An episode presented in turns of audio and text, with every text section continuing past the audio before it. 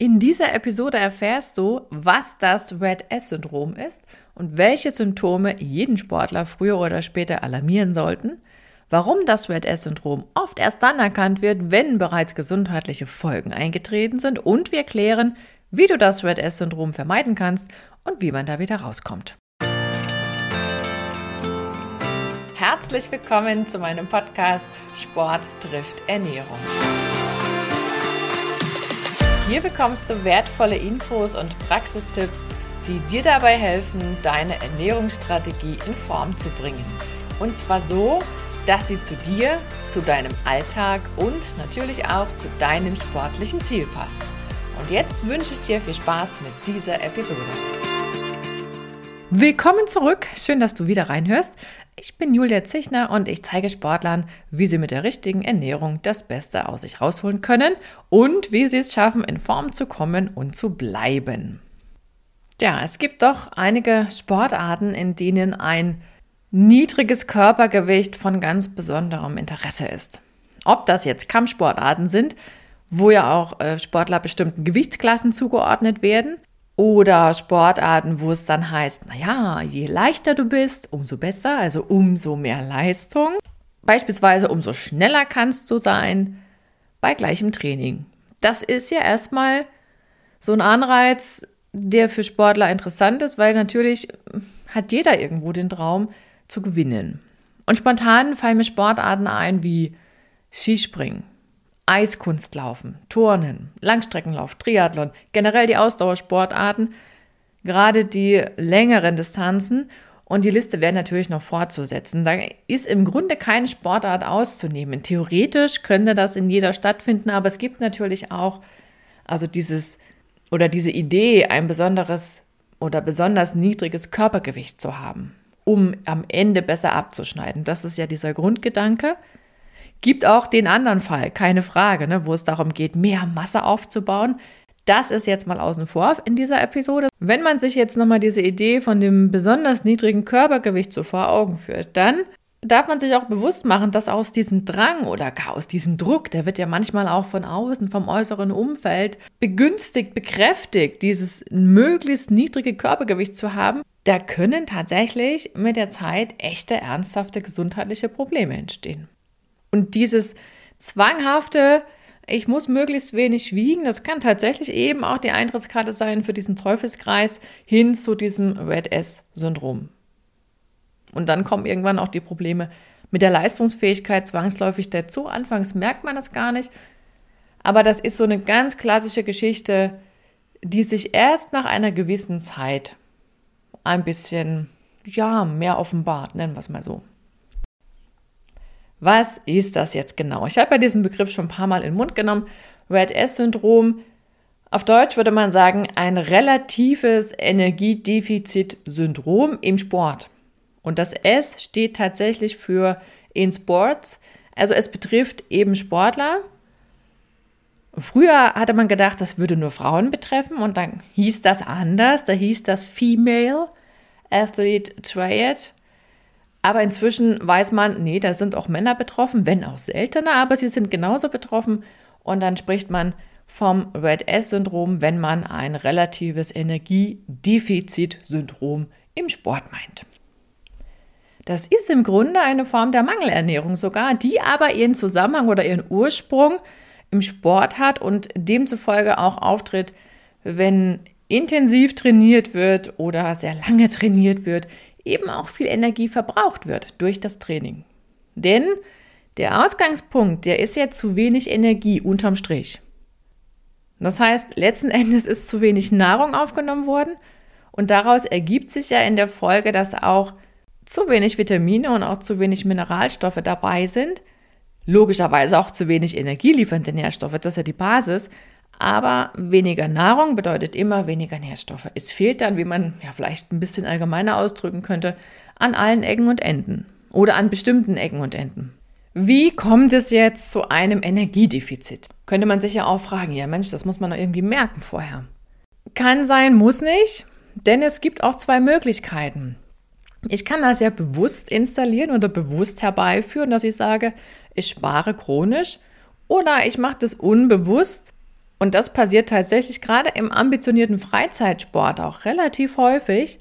Oder das ist häufig die Ursache, weil vielleicht der Alltag so stressig ist, kaum Zeit zum Essen da ist oder zu wenig Zeit zum Essen da ist oder sich zu wenig Zeit zum Essen genommen wird, sei es drum. Oder weil das Training eben auch gesteigert wurde und parallel aber die Ernährung nicht angepasst wurde.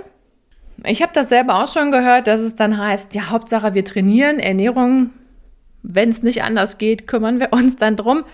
Auch eine Strategie, aber das wäre im Prinzip so eine Situation, wo ich sagen würde, wenn du schon mehr trainierst, also intensiver und länger, dann kümmere dich um deine Ernährung. Und blöd ist es, wenn dieses Energiedefizit längere Zeit anhält. Und damit meine ich mehrere Monate oder wenn es regelrecht zum Standard wird.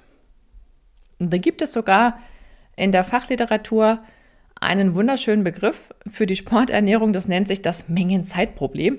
Sprich, man hat nicht genug Zeit, die benötigte Menge an Energie, also diesen Mehrbedarf durchs Training, aufzunehmen. Also praktisch auch das Plus an Energie mit einer Mahlzeit mehr zu bestreiten oder mit Snacks, je nachdem. Da gibt es ja verschiedene Möglichkeiten. Die Aufgabe wäre nur, dass man es irgendwie ausgleicht. Dann kann man natürlich auch sagen, naja, keine Zeit ist ja auch so eine Sache, vielleicht eine Ausrede. Muss jeder für sich selber prüfen, aber eins steht fest, es nutzt ja alles nichts, wenn man nicht in diese Spirale rein will, in dieses chronische Energiemangelsyndrom, dann muss man seine Ernährung anpassen. Denn trainiert werden soll ja. Man könnte auch sagen, ich höre auf zu trainieren, dann wäre das Problem auch praktisch bewältigt nahezu, weil es gar nicht erst entsteht. Wäre auch eine Prävention, aber das hilft im Sport nicht, weil da ist ja genau die Intention eine andere. Ich möchte ja trainieren, um besser zu werden und da muss ich für mich im Kopf klar bekommen, ja, Training macht Energieverbrauch oder mehr Energieverbrauch und der muss irgendwie kompensiert werden. Das heißt, das ist so ein schöner Merksatz, immer dann, wenn du deine Trainingsumfänge oder eben deine Trainingsintensität steigerst, dann denke bitte daran, auch die Energiezufuhr anzupassen. Ganz wichtig. Klammer auf, wenn das Ganze wieder gegenläufig ist, dann natürlich auch. Sonst haben wir das andere Problem. Also das ist aber ein klassischer Zusammenhang. So, ich kann natürlich auch dieses oder diesen Energiemangel bewusst herbeiführen. Wenn immer darauf geachtet wird, bloß nicht so viele Kalorien aufzunehmen, bei sehr wohl intensivem Training. Das ist ja durchaus auch eine Intention, die doch nicht gerade wenig Sportler haben, die dann sagen, oh, da ist mein Wettkampf, da will ich ein Top-Wettkampfgewicht haben. Das ist meistens ein bisschen niedriger, da reden wir immer um weniger Körperfett das kann für eine gewisse Zeit alles okay sein. Problematisch wird es nur, wenn das zum Dauerzustand wird, wenn dieses chronische Unterversorgtsein dauerhaft anhält. Also das gilt schon auch aufzupassen, gerade wenn die Idee da ist, möglichst wenig zu wiegen und wenig zu essen, dass man dann nicht in eine Essstörung abrutscht. Das ist im Sport genauso ein Thema, gibt es auch bekannte Fälle dazu. Ich erinnere nur an Sven Hannawald, der hat das ja mal öffentlich gemacht. Da reden wir über Anorexia Athletica. Also das ist im Prinzip auch, ja, eine Art Essstörung. Also es ist eine Essstörung, aber eine Art Magersucht, die letzten Endes einen direkten Bezug zum, zum, zum Sport hat, weil dieser Idee wenig wiegen mit der Leistung, sportlichen Leistung auch im Zusammenhang steht.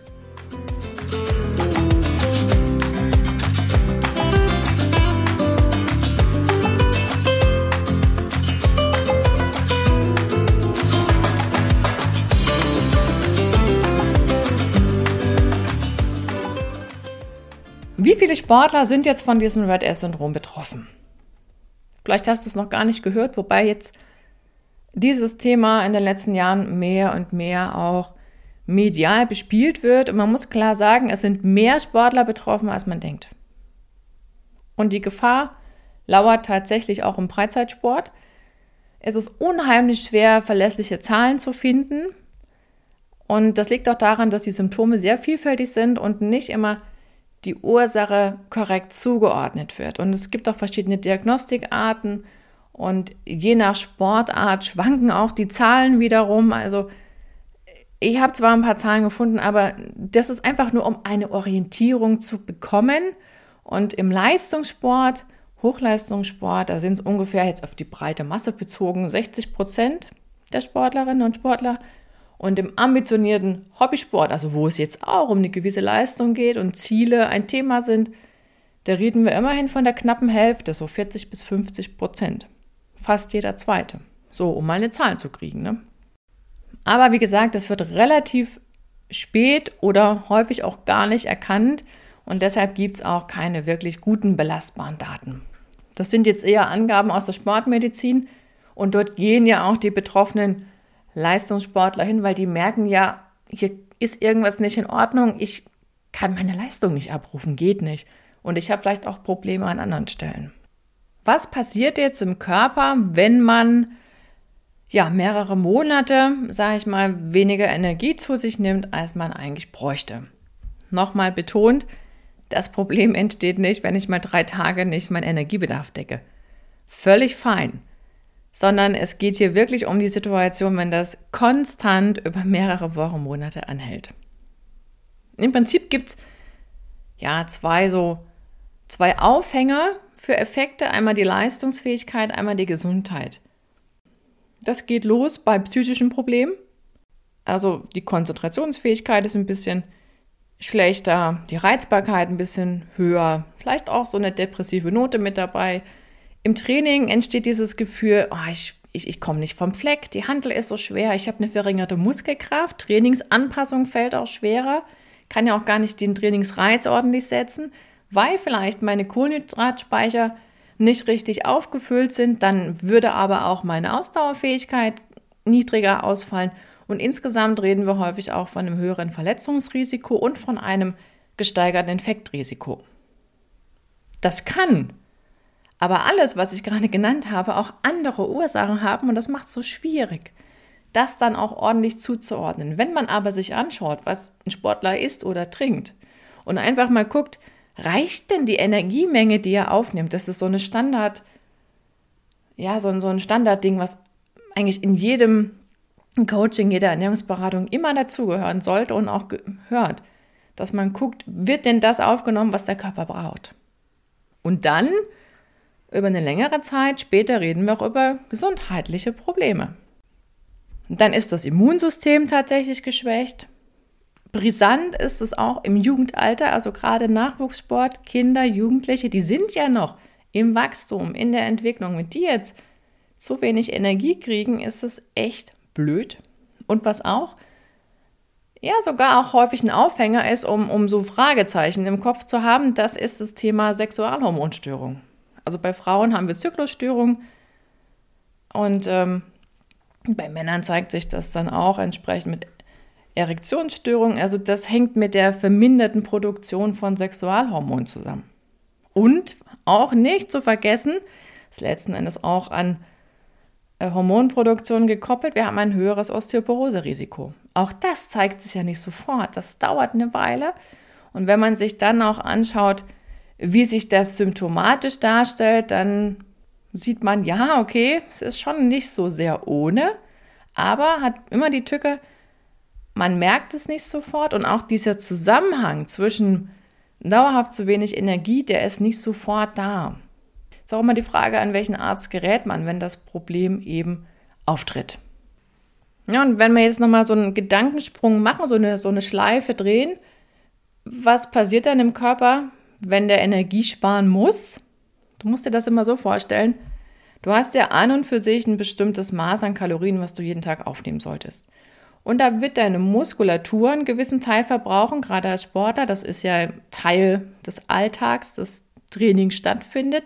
Aber sämtliche Prozesse, Stoffwechselprozesse müssen ja auch am Laufen gehalten werden in allen möglichen Organen. Und es gibt halt Organe, die müssen immer arbeiten. Da zählen das Herz dazu, die Lunge, die Nieren, Verdauungssystem, das Gehirn, die Leber. Und dann gibt es eben auch so Stoffwechselprogramme, die sind nicht so lebensnotwendig. Und das sind natürlich dann Dinge, wo der Körper auch sagt, ja, hm, das reicht nicht, die Energie, die du mir gibst. Fürs Training muss ich das ja aufwenden, aber wenn da schon der Teil weg ist, dann brauche ich, dann habe ich weniger da, um praktisch das zu erhalten, was zu erhalten ist. Und dann wird gespart, wo eigentlich auch nicht gespart werden sollte, nämlich beim Knochenstoffwechsel, beim Immunsystem, bei der Produktion von Sexualhormonen beispielsweise, aber auch diese Idee, dass Kohlenhydrate eingelagert werden, die funktioniert dann nicht mehr so reibungslos. Ist ja ohnehin kein Überschuss da. Also es wäre auch technisch schwierig, wenn ich sowieso zu wenig davon aufnehme, funktioniert es nicht. Und selbst wenn ich jetzt sage, ich habe meinen Energiebedarf nicht gedeckt und habe es vielleicht trotzdem geschafft, ausreichend Kohlenhydrate aufzunehmen, dann ist auch klar, oh, dann könnte es ja beim Protein fehlen, muss man genau hinschauen. Wie sieht es aus mit Fettqualität? Da haben wir auch Fettsäuren, die kann unser Körper nicht selber bilden, die braucht er aber trotzdem. Also man merkt dann schon, die Problemfelder nehmen zu.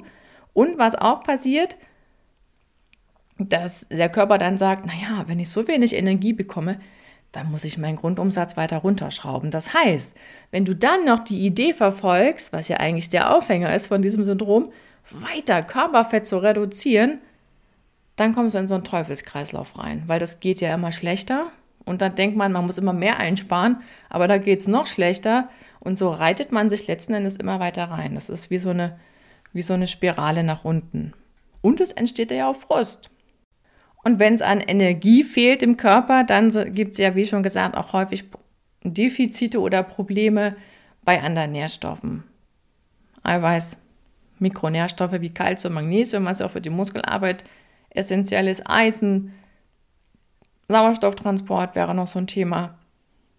Und das führt dann irgendwann auch dazu, dass die Leistungsfähigkeit sinkt. Anfangs, wenn das so anfängt mit weniger Energie und so weiter, kann es der Körper noch relativ gut kompensieren. Aber irgendwann sinkt dann auch die Leistungsfähigkeit und man merkt es eben, dass der Körper sich immer schlechter an den Trainingsreiz anpasst. Und dann wieder zu denken, oh, ich bin nicht leistungsfähig genug, ich bin vielleicht zu schwer, das wäre wahnsinnig fatal. Also deswegen ist es schon lohnenswert auch zu gucken, wie entwickelt sich der Grundumsatz? Wie entwickelt sich der Körperfettanteil? Wie entwickelt sich die Muskelmasse? Denn es geht ja immer darum, die Muskelmasse zu erhalten. Und ich erhalte Muskelmasse eigentlich nur dann gut, wenn ich immer noch ein ausreichendes Maß an Energie biete. Wenn ich krass reduziere, muss ich schon verdammt intensiv trainieren, um die Muskelmasse zu erhalten. Und selbst da gelingt es nicht automatisch, weil ich ja auch Bausubstanz brauche in Form von Protein.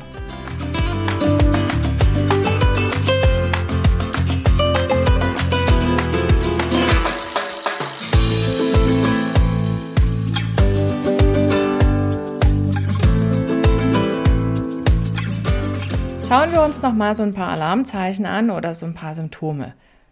Was weist darauf hin, dass, dass man selber betroffen sein könnte oder eben die Athleten oder ein Athlet aus der Trainingsgruppe betroffen sein könnte. Ist ja auch eine wichtige Frage, gerade wenn man Trainer ist im Nachwuchssport, dass man vielleicht auch einen Blick dafür hat. Wann sollte man sozusagen die Alarmglocke anstellen? Bei welchen Symptomen? Und zwar, wenn jemand klagt, dass er immer wieder erkältet ist, immer wieder einen Infekt hat. Oder wenn er sagt, ich keinen Bock mehr zu trainieren, bringt sowieso nichts. Ich habe meinen Trainingsplan, aber so wirklich besser bin ich nicht geworden. Also wenn die Leistungssteigerung nicht mehr so funktioniert, wie es im Trainingsplan eigentlich angedacht ist. Oder wenn im Ausdauersport eben die Ausdauerleistung nachlässt und man irgendwie das Gefühl hat, man braucht doppelte Zeit zum Regenerieren, oder gerade bei Frauen ist das ein Thema, wenn der Zyklus unregelmäßig stattfindet oder gar ganz ausbleibt, vielleicht schon länger als drei Monate, das der Fall ist, denken viele immer zuerst ans Eisen, aber das kann auch durchaus generell zu wenig Energie sein, zu wenig Nährstoffe insgesamt. Auch aus der Rubrik äh, Geschlechtshormone wäre noch das Thema Erektionsstörungen oder generell weniger sexuelle Lust. Auch das ist etwas, was durchaus damit zusammenhängen kann. Und wo man spätestens hellhörig werden sollte, ist das Thema Ermüdungsbruch. Auch wenn die schon länger zurückliegen, einige Jahre oder man vielleicht sogar schon einen zweiten hatte, sollte das Thema Ernährung und wirklich mal gucken, wie viel Energie, wie viele Nährstoffe sind dabei gewesen, sollte unbedingt ein Thema sein. Und wo man auch gerade bei den Jüngeren hinschauen sollte, gerade bei Kindern, Jugendlichen, wenn das Thema Gewicht so sehr im Fokus steht. Und sich alles nur darum dreht, möglichst nicht zuzunehmen und oh, ich darf nicht zu schwer sein, damit ich nicht aus dem Kader fliege oder damit meine Leistung nicht sinkt, das kann dann auch wirklich in, in ein krankhaftes Maß übergehen. Und gerade bei Frauen ist ja so, wenn der Körperfettanteil unter 15 Prozent fällt, dann nimmt natürlich auch die Fruchtbarkeit ab. Da schützt sich der Organismus selber und sagt dann, naja, besser ist, wir stellen hier alles ein. Schwangerschaft wäre ja nicht leistbar. Und wenn der Körperfettanteil niedrig ist, dann sinkt ja auch der Östrogenspiegel mehr und mehr. Und das hat ja dann zur Folge, dass der Zyklus unregelmäßiger läuft. Und das hat da an der Stelle gar nicht zwangsläufig mit dem Eisen zu tun, kann auch noch dazukommen, aber da reden wir auch eben über generell zu wenig Energie, zu wenig Körperfett. Und manche sehen das ja als Vorteil, sagen, ach, ist doch schön, wenn ich meine Regeln nicht habe. Aber das ist ein Alarmzeichen vom Körper, das sollte man unbedingt ernst nehmen. Bleibt der Zyklus tatsächlich aus, dann hat man wirklich die nächste Etappe vom Problem, denn dann habe ich wirklich auch durch dieses geringe Level an Östrogen ein Problem mit dem Knochenstoffwechsel. Mit dem Ergebnis, dass die Knochendichte sinkt und das ist dann letztlich auch der Grund für Ermüdungsbrüche. Und die Krux ist, dass man den Knochenstoffwechsel dann auch nicht mehr 100% saniert bekommt. Also das kann ich nicht mehr ausgleichen, nur anteilig. Und deshalb ist es auch so wahnsinnig wichtig, gerade Kindern und Jugendlichen oder Kinder und Jugendliche davor zu schützen, dass sie eben nicht erst in die Falle tappen, denn man kann ja nur bis zum 30. Lebensjahr ungefähr Knochenmasse aufbauen. Danach ist nur noch erhalten und gucken, dass nicht weniger wird. Und wenn ich allerdings ja durch unterschiedliche Einflussfaktoren dafür sorge, dass die Knochenmasse reduziert wird, dann provoziere ich genau solche Brüche, die im Prinzip vermeidbar sind, gut vermeidbar sind. Es ist also nicht verkehrt, hin und wieder mal den Körperfettanteil zu machen. Das wird auch in der Diagnostik getan. Ne? Man guckt sich da sehr genau an, wie ist der Leistungsstand, wie ist die Körperzusammensetzung, was essen die betroffenen Sportler und äh, wie ist der Trainingsplan und dann werden noch andere Dinge abgeprüft. Hormone werden auch getestet, gerade Geschlechtshormone, ne? das hatten wir ja auch Schilddrüsenhormone. Also das bietet sich an, dass man da vielleicht auch, wenn der Verdacht besteht, in diese Richtung ermittelt. Wie kommt man jetzt aus dieser Geschichte wieder raus? Da liegt erstmal auf der Hand, Energiemangel ausgleichen, so schnell wie möglich.